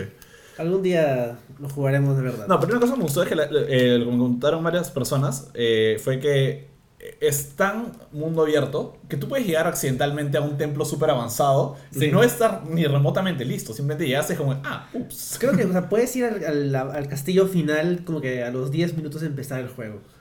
Ya, Y sí. todavía te vas a perder. Claro, pero, eh, o sea, Nintendo es capo para darte toda esa posibilidad, pero también para guiarte a través del camino por el donde puedes seguir en una forma orgánica, ¿no? Claro, O pero sea- y dentro de eso creo que Nintendo ha manejado ese juego como, como otras empresas manejan sus juegos. O sea, que te muestran como que primero teasers de video, de- en video de pequeñas escenas, diciéndote, mira, así va a ser el gameplay y todo. Que es algo que Nintendo normalmente no hace. Nintendo normalmente te muestra como que un pequeño, un pequeño reel ¿no? Pero no te, este, de una parte del juego y, y ya está. Pero en este caso era una cosa más abierta, más intriga, que al principio ni siquiera sabías de qué iba a tratar el juego. O sea, lo que pasa es que creo que Nintendo se ha levantado bien después del Wii U. Sí. O sea, creo que el Wii U ha sido un bajón en general. No porque no haya juegos buenos o no porque fuera una consola mala, ¿no? No. Sino que de verdad no tuvo un alcance que esperaban y no tuvo toda la bulla o toda la recepción positiva que podrían haber tenido. Entonces Sí. han cambiado su estrategia y ha sido bueno porque está dando, mira, la- el puesto número uno, el puesto número dos de 2017, sea como se lo peleen, son dos productos de Nintendo. Y además, Super Mario Odyssey. claro, Sí, por eso. la, la consola en sí es de la más vendida desde el Wii, o sea, Sí. en general. O sea, el- la- antes la más vendida, la más rápido que se vendió en Estados Unidos fue el Wii y ahora es el Switch. O sea, Nintendo ha recuperado bastante terreno que había perdido con el Wii U. Sí, pues Sí. Interesante. Ahora, yo creo que eso es una cuestión cíclica, porque, o sea, si lo vas observando, creo que va a ser algo que va a seguir pasando también, o sea, el Play, el, eh, Play y Xbox, más Play que Xbox, este, una, o sea, Nintendo innova. Luego Play y Xbox suben potencia, pero no es que innovan en jugabilidad, en mecánicas, eso, simplemente suben potencia y sacan los mismos títulos siempre. pero a claro. la gente le gusta, lo compran. Y hay títulos interesantes. Y Sí. a veces, digamos que su fuerte no solamente es la parte de, de, digamos, tecnología gráfica, sino en la historia, en su propiedad intelectual. Claro. Pero no en gameplay. Claro, no, no entonces en- luego Nintendo Sí. después de un tiempo vuelve a innovar, revienta todo el mercado y luego Otros los demás sacan más potencia, innovan un poquito el gameplay, pero no demasiado, y el ciclo se repite otra vez. O sea, la siguiente consola de Nintendo estoy seguro que ya va a ser como que realidad aumentada, una cosa así. ¿no? Sí, yo creo que en realidad lo que viene es más realidad aumentada. sí. O sea- Nintendo es el que menos se ha acercado a la realidad virtual. Es que No, pero lo- fueron los que la rompieron con Pokémon Go, aunque fue un Claro, mes, si pero- quieres, pero, Claro, Sí. pero no es pero, nadie, exactamente... pero nadie más ha No, tenido pero tanto mira, éxito con la realidad. mi- No, claro. Y mi, este, mi, digamos, mi- si me atrevo a, a ser Rockstradamus y a, a de pronto adivinar algo de lo que puede pasar, no me parecería nada raro que Nintendo de la nada saque unos lentes de realidad aumentada o algo de realidad aumentada bien hecho. Porque el tema es que tanto Xbox, Sony, Microsoft, todos ellos están sacando mientras, mientras encuentran algo lo sacan y lo sacan y la gente se queja, ay, no es suficientemente bueno, qué sé yo. O no hay nada que jugar. Claro, yo No creo sé que por- Nintendo no saca nada menos que de verdad sea bueno. Y el fantasma del Virtual Boy está rotando, ro- rotando para acá. Virtual Boy. Sí, o sea, aumentada me refiero. ¿Alguien de ustedes alguna vez jugó con Virtual Boy? No. eh, es, Esa cosa te ponías... sí. Que era- no. es- tiene un trípode y te ponías a sacar los lentes y jugabas así y tenías un control. Y luego tus ojos se ponían rojos. Y las gráficas era, o sea, fondo negro y gráficas rojas. ya no, Básicamente lo nunca. único que era era que, o sea, te aislaba de todo lo demás. Pero Ya. no era que realmente fuera realidad virtual. Ah, simplemente estaba la pantalla ahí. Solo Sí, y no había nada más. Era como jugar, ¿sabes qué? Eh, ¿Has visto esos, esas cosas que donde pones tu celular y. ¿Cómo Sí. se llama? Eh, Esas cajitas Sí, que esas cajitas. sí. Era como jugar en eso. Pero eso, eso tiene movimiento al menos. Eso sí- Claro. sí, sí responde al movimiento de tu cabeza por el Era, rotoscopio, esa vaina. eh, aparte de que era horrible, Ya. te dolía la cabeza. Ah, puedes jugar 10 minutos. Esta tecnología hace 20 años, imagínate lo malo que había Pero sido. Nintendo se atrevió a innovar. Sí, bueno. Alguien debe haber muerto con eso. Probablemente.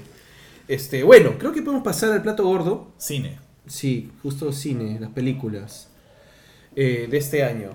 Vamos en orden del... ¿De estreno? ¿De, de estreno? Sí, primero fue Logan o fue Batman. Logan. Fue Logan, ¿no? Logan. Sí. Logan. Gran película. Logan, Sí. es que, mira, no solamente es la mejor película de X-Men, sino probablemente la mejor película en base a superhéroes de todos los tiempos. O sea, Es... Sí. no Sí, sé, no- se no da sé. contra Dark Knight. No, Dark Knight probablemente es mejor. Yo siempre, o sea, yo, yo, eh, o sea, yo voy a insistir en que en De esta verdad- generación, creo que es que se reinventó, ese es el tema. Así como de Dark Knight, o perdón, Batman Begins reinventa un poco. no sé si reinventa, sino deconstruye el género. Sí, Sí, mejor. Sí, ¿no? sí, Porque sí, además deconstruye el es que hay género. un tema. Es como, ¿qué es una película de superhéroes? Una película, o sea, con superhéroes. Sí. ¿no? Claro, hay un tipo con poderes o que pelea contra el mal Ah, o sí, algo así. ¿no? The Dark Knight para mí por eso no era una película de superpoderes, de superhéroes, era más una película, un policial, ¿no? Donde Sí. coincide que los personajes tienen Son ese- personajes de Es, es un thriller psicológico. Ni Sí, siquiera, o sea, un thriller una- policial psicológico, Sí. una cosa así. Mientras que una película de superhéroes para mí sería Iron Man, sería este, Avengers, sería Hulk, Capitán América. Esas son películas de superhéroes. ¿no? Incluso Capitán América podría decir que hasta cierto punto Sí, Es- sí, sí, es superhéroe. O sea, Sí, es, otra época, pero igual, igual es Thor también, todo. o sea, toda la fase 1 de Marvel es clarísimo película de superhéroes. La fase, en la fase 2 ya empieza a ser más aventureros, ¿no? Es este. O ya va a mezclar de alguna forma géneros. Claro, por ejemplo, este Ant-Man es una película de robo. Sí. Este Capitán América 2 es una película Es un de. thriller político. De espías. Claro, Sí, de espías lo- de la segunda de la guerra, eh, guerra fría, Sí. ¿no? Este eh, Thor 2 es una película de mierda. Bastante arriesgado. se ese lado. arriesgar todos. Entonces, en ese sentido, yo creo que Logan no es tanto una película de superhéroes, es, o sea, siento que parece más un western. Una de road movie. Sí. ¿no? Es, Es una road movie. No, pero, hay un- una cuestión. Lo que pasa es que sí tiene un discurso. Eso es lo más interesante de Logan.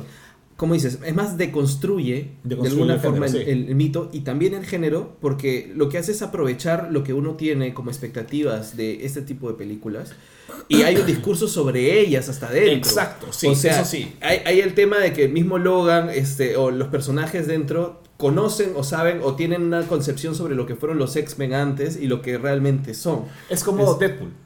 Deadpool, al otro extremo, si quieres, Claro, de- emocional, de- de toda la- también es una deconstrucción del género.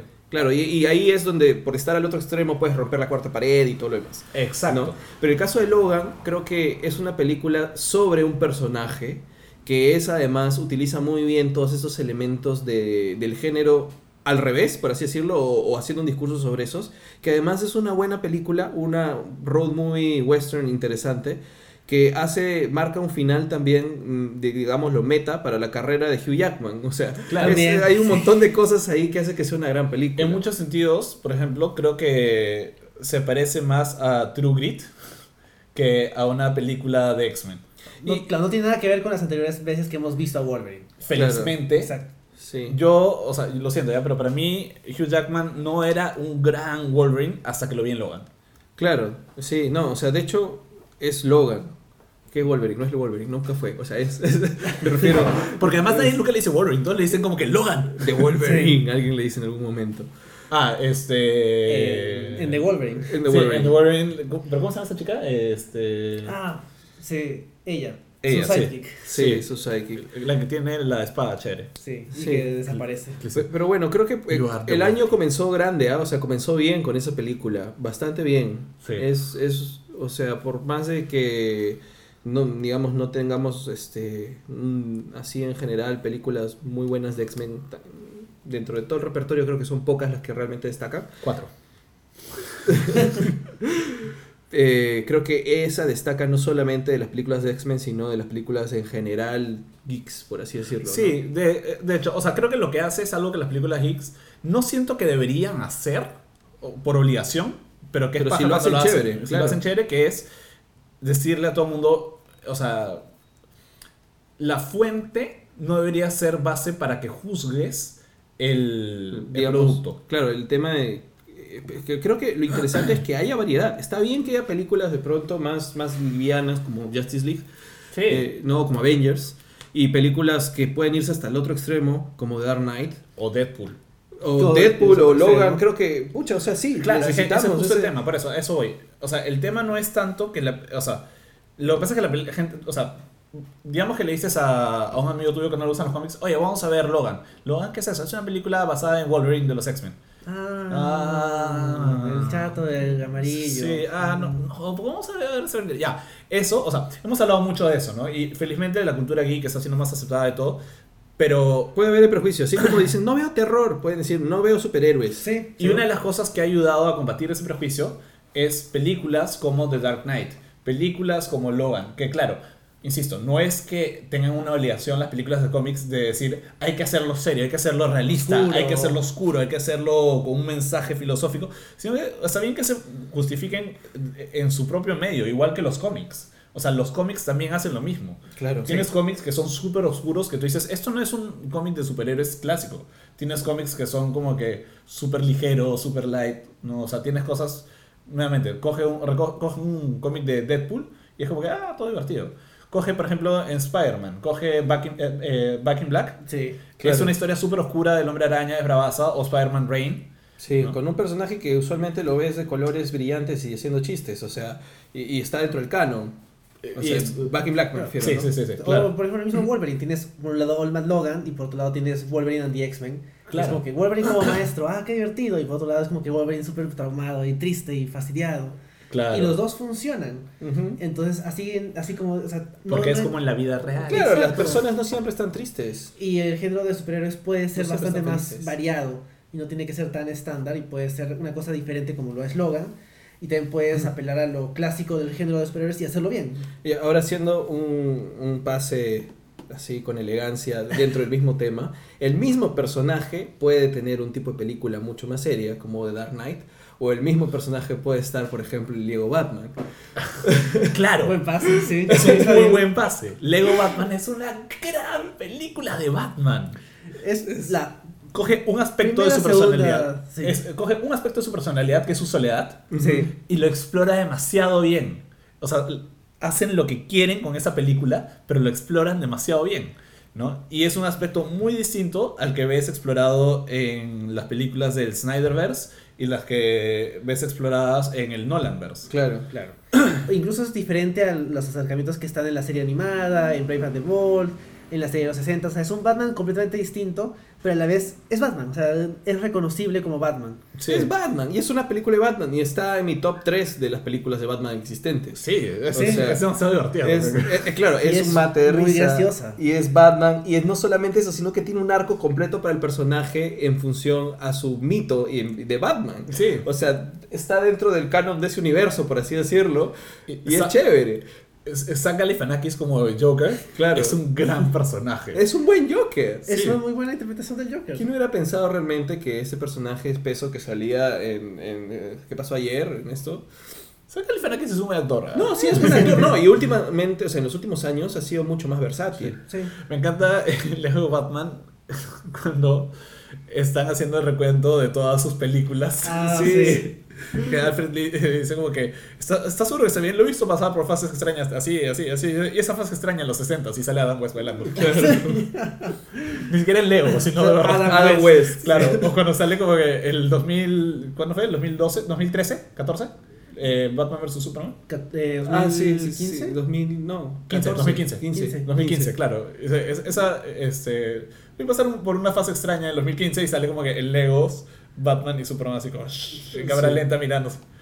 ¿no? O cuando van a la Fortaleza de la Soledad y hay una fiesta y no Ah, la fiesta. Y están Sí. todos los miembros de la Liga de la Justicia, incluso los que ya no. O sea, está por ejemplo el jefe Apache, que es un que ya no existe.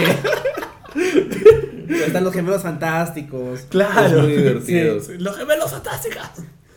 Y todo el mundo se burla de Batman y na- nadie quiere estar con él. Porque bueno, ya Batman se ha generado esta imagen de que es el solitario, que no quiere trabajar con nadie. Y la película juega con eso y lo obliga a reconocer que el resto de su equipo es su familia. Sí, pues. Ah. Claro. Y es muy bonita la película también, es muy emocional. Sí, Al final terminas casi llorando. claro. Me encanta cuando le dan a Alfred también su traje de Batman. Todos tienen un traje de Batman. Sí. O sea, y, y la relación que tiene con el Joker, que es medio depe- dependiente. Extraña. Claro, ese, ¿cómo era? Este, pero yo soy tu, tu máximo enemigo. No, en este momento no tengo ningún máximo enemigo. Eh, eh, tengo varios enemigos en este momento. ¿Qui- ¿Quién es tu máximo enem- enemigo? Ah, Superman. Cuando empieza a nombrar a todos los enemigos de Batman y sale como que el Condiment King y dice como que es real, búsquenlo. y es verdad. Es verdad, claro, es Sí. el Condiment King. Y me gusta, por ejemplo, el opening cuando salen los logos de las empresas. Claro. Toda gran película de superhéroes empieza con lobos. Sí. Y sale el logo de DC y dice como que la casa que Batman construyó. Oh, como ca- cada vez que disparan los policías, me encanta ese detalle que todos. Ah, sí. Pero, y sabes qué? Justo la otra vez volví a ver la película de Lego, que es también otra gran película. Sí. Sí. Y de hecho, este eh, Lego Batman es un spin-off. Claro. ¿no? Claro. Porque es el mismo Batman que. Es más, la película empieza con que llega de su misión en. Sí, de, de- de el salvar de Lego. sí. Y tiene su historia en. en- por, por lo tanto se entiende que alguien está jugando esto. y por eso o sea, se entiende el. El piu piu. Como el, todo se resuelve porque la ciudad se está abriendo, que es Sí. una mesa que se está abriendo y se está separando Claro. los, los sets de Lego. Además que me- empiezan a traer los villanos de otros juegos que es típico de cuando eras chivolo y juegas y empiezas a mezclar simplemente. tienes, Están sí. como de Voldemort. Sí. Los Daleks. Sauron. Los que le dicen, esos robots británicos, pre- pregúntale a sus amigos nerds. Es muy buena Eso es película. la cosa que tú ves, la- tú ves a los, a los. Alex y, tú- y cuando dicen pregúntale a tus amigos nerds, y es como que, ah, me van a preguntar a mí. Ay, bueno. ¿Alguien se ha preguntado por qué los. la- eh, y lo noté cuando vi. O sea, Lego tiene, eh, la- tiene las franquicias de Marvel y DC para hacer juguetes. Sí, Sí. ¿no? Y también para hacer videojuegos sí. y para hacer películas. Porque antes de Lego, eh, Lego Batman, la película de Lego, ya habían hecho varias películas de Star Wars, o bueno, mediometrajes si quieres. Me, de- metrajes. Hay, Sí. hay, de, hay de Marvel también, Hay, bastante. hay de DC, hay de Marvel, hay de Star Wars un montón. Tiene una serie animada actual de Star Wars. Claro, Sí. que de hecho es bien graciosa. He visto, claro, tiene un droide de batalla que se llama Roger. Sí. Claro, por ejemplo, Roger Roger. Roger, Roger. Es Roger. Sí. Sí. Es Roger. GR. Sí. Roger, Roger, Roger. Y, bueno, y la cosa es que eh, siempre me pregunté por qué con DC tienen esto para hacer más películas y si no lo tienen con Marvel. O sea, es una licencia aparte, podrían sacar... Mira, mira que bien me salió. Claro. No quieres tú una. Exacto. Tal vez no las pueden juntar, pero sí podría haber su película independiente de Lego Avengers. Sería como, sería como Roger, Roger Rabbit. Ah, Claro, claro. es la única claro. vez. La única sí, película donde hay un frame, que- el único frame que comparte Bugs Bunny y Mickey Mouse está en ¿Quién engañó a Robert-. Roger Rabbit? Es verdad. Es crossover. Disney y Warner en realidad. Espera. Eh, eh, con Fox, ¿qué cosa regresó? a- ¿Qué cosa pasó a Disney? ¿Volver al futuro? No. No, ese es Ah. Universal. Es Universal, cierto, sí. rayos. Sí. Este, ¿Alguna de las cosas que estaban en los juguetes de Lego? Eh, no lo sé, es una buena pregunta. Es una buena pregunta.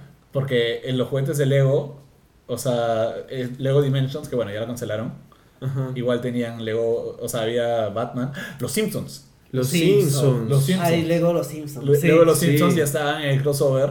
Claro, Milhouse era uno de los Master Builders en Lego, en la película de Lego. Claro. Es verdad. Bueno, añado demasiado. sí. Este, bueno, tanto que se, se acabó el, el esto, o sea, que hicimos una hora y no sé cuántos y tuve que poner otra más. Ah, Ah. Así que, eh, bueno, vamos, vamos terminando con películas, ¿no? Para como para ya terminar el... Ah, bueno, eh, Wonder Woman fue un éxito. Sí. Sí, es muy buena película. O sea, Sí. Creo que Necesaria después de 75 años de personaje. Y ¿sabes qué? Finalmente Wonder Woman es una película de superhéroes, que sí es película de superhéroes. Claro. eso, claro. Sí. No tiene que deconstruir nada, pero usa muy bien la fórmula y sobre todo te vende un mensaje muy fuerte, Sí. que es justamente todo este tema de, de la esperanza en la humanidad, justo en el peor contexto, no, el segundo peor contexto, como es la Primera Guerra Mundial. Qué, qué curioso, ¿no? La primera es, es- bueno. sí. Y vende otro mensaje bien fuerte. Las mujeres también pueden ser inspiradoras. Sí, y pueden hacer mucha, mucha, mucha plata en taquilla, que era el, el- la Justamente eso excusa también. típica. Claro, la, la excusa estúpida Sí. Sí. Sí. es mira toda la taquilla que has conseguido. No seas idiota. no sé. Sí, pues. Sí. Después de Wonder Woman, eh, que también tenemos un podcast que pueden escuchar. Sí. Eh, ¿Qué más? De frente nos pasamos a Star Wars. Eh, sí, vamos a Star Wars. Ah, bueno, hubo ¿No? Guardians of the Galaxy, hubo Spider-Man Spider-Man Homecoming. Hubo Justice League. O sea, en verdad, más allá de si les gusta o no, creo que igual ninguna película de superhéroes ha sido mala, mala este año. No, No, la verdad es que no. no. Tal vez estuvo más, empezó mucho más fuerte que lo que terminó. Sí, sí, eso sí.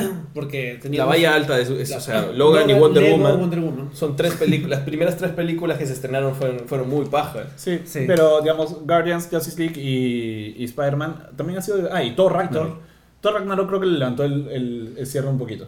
Como que lo fue levantando y... Pero comenzó, ah, creo que ahí comenzó el medio... El, Ahí, el- ahí la gente se dio cuenta que había un debate fácil. la- ahí Sí. comenzó la reacción negativa y ya luego con Star Wars explotó todo. Pero claro, en todo caso, como que fue un buen año para las películas de superhéroes. Sí. Hace un año bastante grande. La próxima, El próximo año tenemos siete películas de Este Marvel. año.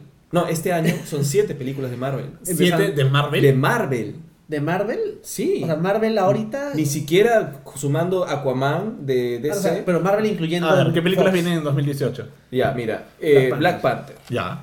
eh, Infinity War. Infin- bueno, New Mutants. New Mutants. Ah, ya, la, la que es como de terror. Sí. Sí. Ya, eso está interesante. Es un experimento. Infinity Wars. Ya. Deadpool 2. Ya, Eh, Ant-Man and the Wasp. Ant-Man and the Wasp. ya.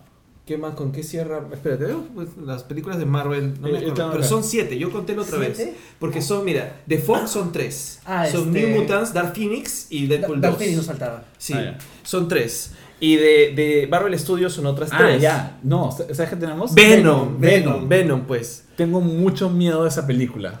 Sí, esa es la que mucho no. miedo. Yo estoy tratando de bloquear hasta Sí. ver algo más. Ah, y Spider-Man eh, Web- Into the Spider-Verse. Ya, entonces son ocho. Ocho, sí. Son ocho películas. Son ocho. Eh, mira, Infinity War, Black Panther, Ant-Man and the Wasp, De- Deadpool 2, Venom, Venom. New Mutants, Dark Phoenix y Spider-Man Into the Spider-Verse. Son ocho películas de Marvel. Wow. Qué bestia. Sí, qué Solo Marvel, solo Marvel. Vamos a ver ahora DC Movies.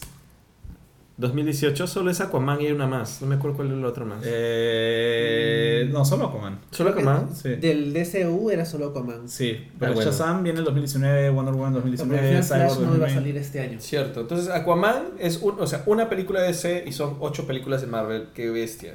Tenemos también Jurassic, eh, World. Jurassic World 2. The Fallen Kingdom. The Fallen Sí. Kingdom.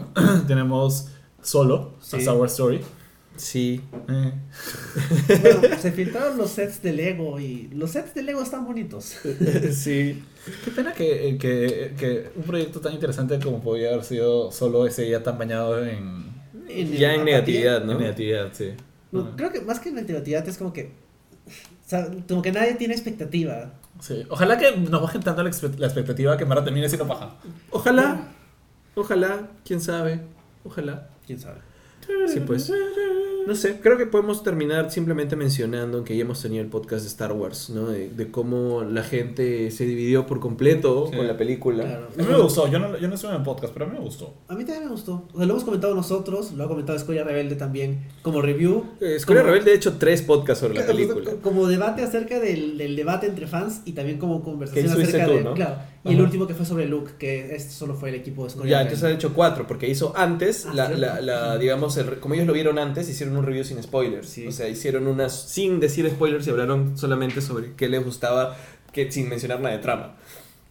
Sí, pues Escoria Rebelde siempre dando contenido sobre Star Wars. Bueno, Bueno, tiene que ser. Tengo como debe ser. También Sí. a veces hacen un podcast sobre My Little Pony, no sé. También, brownies, Sí, la colección de Gonzalo de los ponis es bastante interesante. Sí. Cuando escuchen esto va a ser muy divertido. no me van a volver a invitar. Pero, pero bueno, ¿qué, ¿qué estábamos diciendo sobre Star Wars? Bueno, nada, si, si de pronto están, digamos, no les gustó la película, también es válido. Si les gustó, Mejor. también. Ya saben, dejen sus comentarios acá. Eh, les recomiendo igual que antes de hacer, digamos, comentarios o firmar cualquier petición, vean el primer capítulo de Black Mirror de esta temporada. Oye, no el día con Black Mirror. El primer capítulo es bien interesante. Es bien interesante. Sí. Justamente habla sobre comunidades, o di- más o menos, por ahí va la cosa. Van a firmar peticiones, que sea para que Fujimori vuelva a la cárcel. Claro. Para eso sí vale la pena marchar. Sí. Entonces- marcha contra, contra Kylo Ren. Que Loren va a comenzar a indultar a todos los este, oficiales del imperio que están presos. Claro. Ese- Puede ser. De hecho, me imagino que habrá un cómic de, de eso. Sí, bueno, digamos que Un cómic de Kylo Ren firmando, ¿no? firmando. Haciendo como que ya el cierre ¿no? de, de este largo podcast sobre lo, mejor, lo más geek del 2017.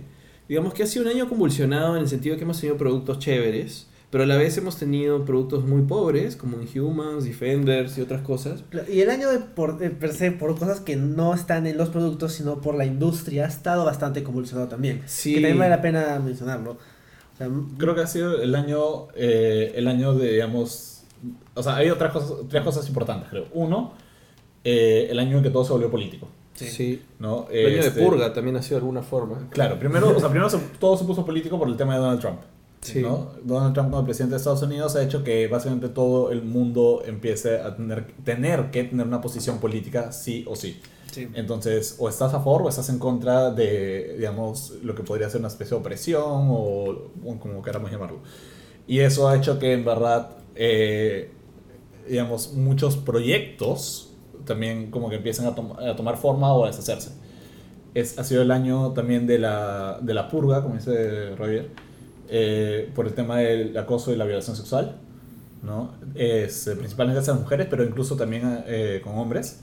Sí, no sé, el año en donde también... Y la igualdad, ¿no? Claro, se ha, se ha permitido, o sea, por, por gente muy valiente que ha salido a hablar, Sí. se ha permitido darle espacio justamente a hacer denuncias, porque no es que no han habido antes, sino que también no les dábamos la importancia, los mismos medios de comunicación Sí. no les hacían seguimiento.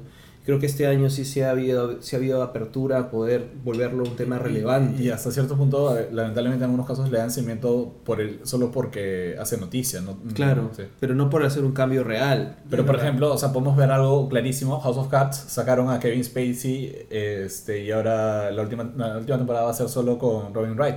Y eso ha sido como que así. O sea, Kevin Spacey era el niño dorado de Netflix y Kevin fue, Spacey se- desapareció. totalmente hasta el fondo de su carrera. de, su- de una película al mes de estar de estrenarla, o sea, Y lo reemplazaron post. y lo reemplazaron. No, y regrabaron cosas. Sí. Sí, Louis C.K. desapareció. Es más, redoblaron su voz en Gravity Falls. Es cierto, sí. Sí. O sea, de ir hacia atrás y borrar la presencia del tipo es bastante radical, pero considerando todo lo que hizo, es comprensible. O sea, Sí. es- Este, y Louis C.K. ni siquiera era el peor de todos. O sea, había gente peor. O sea, digamos, hablando. O sea, o sea, todo es malo igual. Todo Pero- es malo, ¿no? O sea, sí. no viene mucho al caso cuantificar, pero digamos, dentro de todo, o sea, hay gente que tiene cosas mucho más obvias, más evidentes, Hay gente que más tiene agresivas. años de denuncias y delitos encubiertos. Sí. O sea, Claro, o por sea, décadas. Harvey Weinstein tenía agentes de Mossad siguiendo a sus víctimas. O sea, eso es.